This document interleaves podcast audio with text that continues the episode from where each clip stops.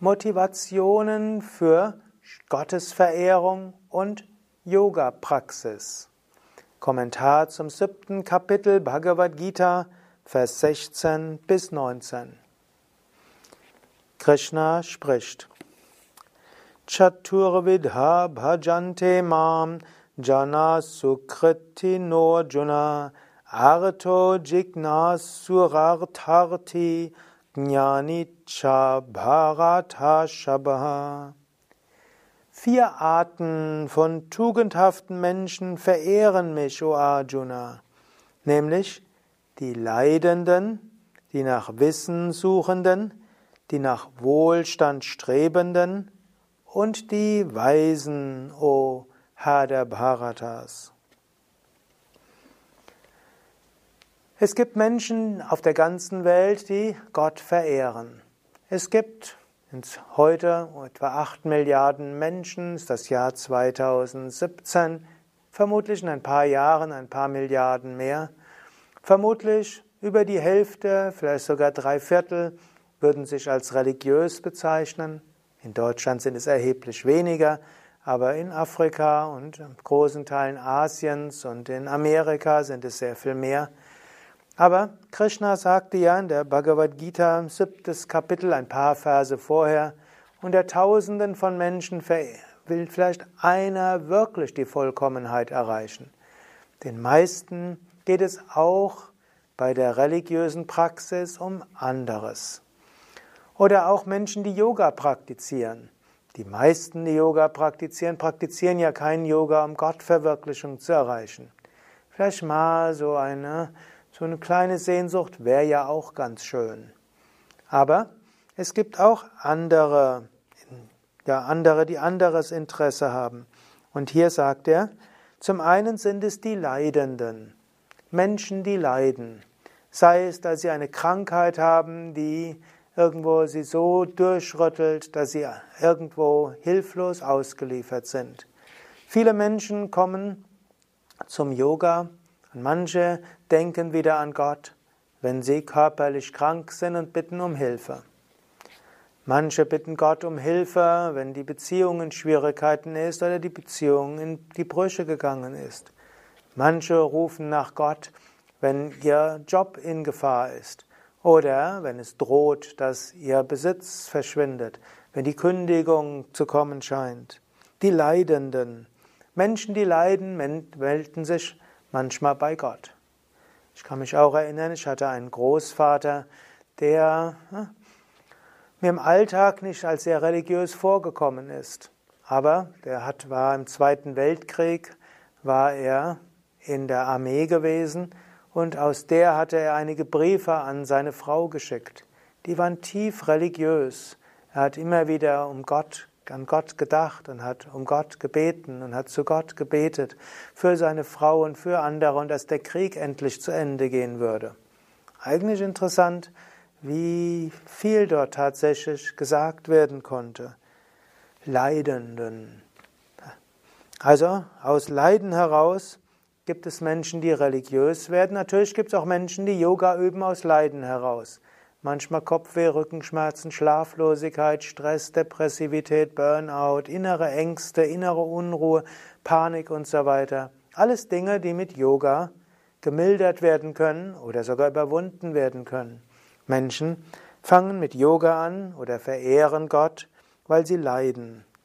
Das zweite ist, nach Wohlstand strebend.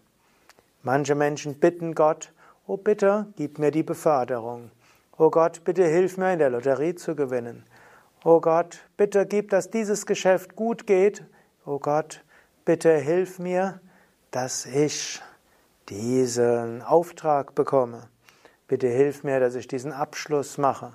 Ach Gott, bitte gib, dass mein Erbonkel mich gut einsetzt. Gott, bitte hilf mir, einen guten Mann und Frau zu bekommen, die viel Geld hat. Menschen machen das, bitten um Gott, nach Wohlstand strebenden. Oder auch Menschen machen Yoga deshalb. Manche Menschen machen Yoga, weil sie merken, ja, sie brauchen mehr Charisma, mehr Ausstrahlung, um besser zu überzeugen. Führungskräfte merken manchmal, sie sind überzeugender, wenn sie vor ihrer Präsentation, vor ihrem Vortrag, vor wichtigen Kundengesprächen vorher meditiert haben. Menschen merken, dass sie intensiver tätig sein können, wenn sie Asanas und Pranayama geübt haben. Und so gibt es manche Menschen, die deshalb Yoga üben, um deshalb beruflich voranzukommen, um Erfolg zu haben. Die dritte Kategorie strebt nach Wissen, nach spiritueller Vollkommenheit. Sie üben Yoga und verehren Gott, um Gott zu erfahren, um spirituell voranzukommen. Die nach Wissen Suchenden, die Jignasus. Und dann gibt es die Weisen, diejenigen, die es schon erfahren haben.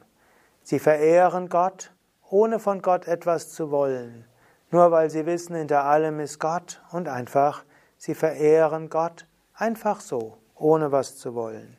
Und es gibt die Gottverwirklichten, wie zum Beispiel Swami Shivananda, die haben weiter meditiert und Asanas und Pranayama geübt, ohne irgendetwas zu brauchen. Sie haben weiter geübt, ohne irgendwelche Wünsche. Jetzt ist natürlich die Frage, ist es okay, auch relative Motivation zu haben oder ist nur die reine Motivation gut? Sei es die Motivation, spirituell voranzukommen, sei es die Motivation einfach aus Dankbarkeit oder weil es von innen herauskommt. Natürlich will ich auch sagen, die meisten ernsthaften Yoga-Übenden haben eine Mischmotivation. Man will auch gesund sein. Man will sich auch lösen vom Leiden. Und es wäre ja auch schön, wenn man dann beruflichen Erfolg hätte, wenn wir Yoga üben. Aber eigentlich wollen wir Gott verwirklichen und deshalb üben wir die Praktiken. Und natürlich wissen wir, Gott ist überall. Und einfach aus Liebe zu Gott, ohne etwas von Gott zu wollen, verehren wir Gott. Im 17. Vers sagt jetzt Krishna, Unter ihnen ist der Weise Beständige und dem einen Ergebene hervorragend.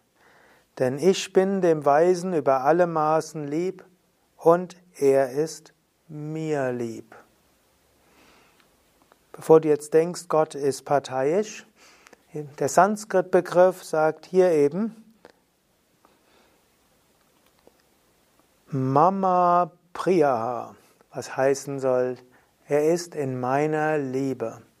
Nicht Gott liebt den mehr, sondern er ist in der reinen Liebe, er handelt allein aus der Liebe.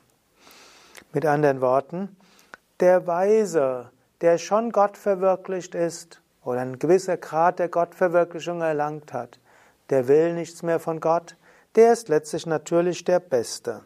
Dieser ist hervorragend, der will nichts mehr. Aber im 18. Vers sagt noch Krishna, Edel sind sie alle, aber ich betrachte den Weisen als mein Selbst, denn in dem beständigen Geist ruht er allein in mir, da ich sein höchstes Ziel bin.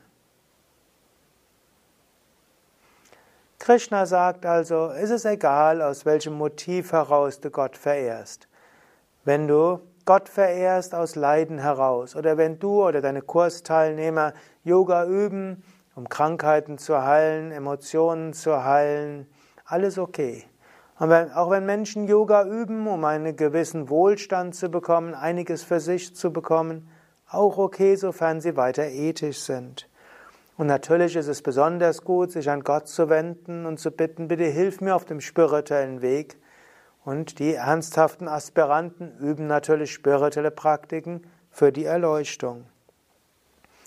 Nur der Weise, der höhere Bewusstseinsebenen erreicht hat, nur der ist jemand, der wirklich uneigennützig Gott dient und der uneigennützig spirituelle Praktiken macht, der Liebe hat um der Liebe willen. Der ist am besten und deshalb, wenn du nicht so weise bist, ist es auch okay, auch dann bist du edel. Swami Venkateshananda hat mal geschrieben, auch wer aus egoistischen Gründen Gott verehrt, ist okay. Es ist besser, wir bitten Gott um Hilfe, um ja, wohlhabender zu werden, als wir machen es mit unethischen Mitteln. Gottes Verehrung, Hingabe an Gott, auch für egoistisches und dann ethisch bleiben, hilft dir, Gott etwas mehr zu erfahren. Und Gott wird dann in dir die Sehnsucht nach ihm, nach ihr stärker werden lassen, bis du irgendwann nur noch nach Gott strebst und dann in Gott bist. 19. Vers. Am Ende zahlreicher Geburten gelangt der Weise zu mir und erkennt, dass Vasudeva Krishna alles ist. Solch eine Seele ist schwer zu finden. Irgendwann erkennen wir, dass alles Gott ist.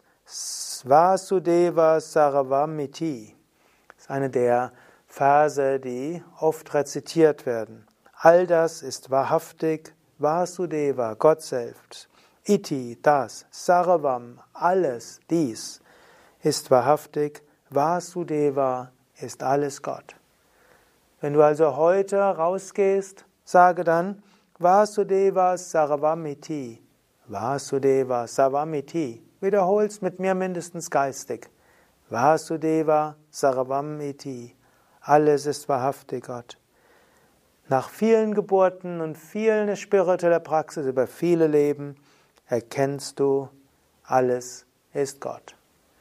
Zunächst machst du spirituelle Praktiken oder machen andere spirituelle Praktiken, um Leiden zu mindern und etwas zu bekommen. Und Menschen, die religiös sind, gehen ja in die Kirche, um zu bitten für etwas, um Leiden zu mildern, um für sich oder ihre Angehörigen etwas zu bitten oder in der tiefen Hoffnung, irgendwie dann in den Himmel zu bekommen oder irgendwo belohnt zu werden. Viele Menschen machen das. Aber auch das führt zur spirituellen Berührung. Und wenn du so spirituell berührt bist, wächst die Sehnsucht, die spirituelle Berührung zu vertiefen, Gott zu erfahren. Und so viele Menschen gehen den spirituellen Weg, weil sie nach einer Krise oder einer körperlichen Erkrankung oder einfach aus Neugier mit Yoga begonnen haben. Und dann wird diese spirituelle Sehnsucht stärker. Und aus der spirituellen Sehnsucht kommt irgendwann die Verwirklichung. Nach vielen Leben die Erfahrung Vasudeva Savam Iti. Bei den nächsten Phasen wird Krishna beschreiben, dass letztlich es egal ist, wie du Gott verehrst. Das, darum geht es beim nächsten Mal. Bis dahin alles Gute. Mein Name Sukadev, Kameraschnitt Nanda. Alle Informationen über die Bhagavad Gita, über den spirituellen Weg und auch Seminare und Ausbildungen zu Yoga, Meditation und Ayurveda auf www.yoga-vidya.de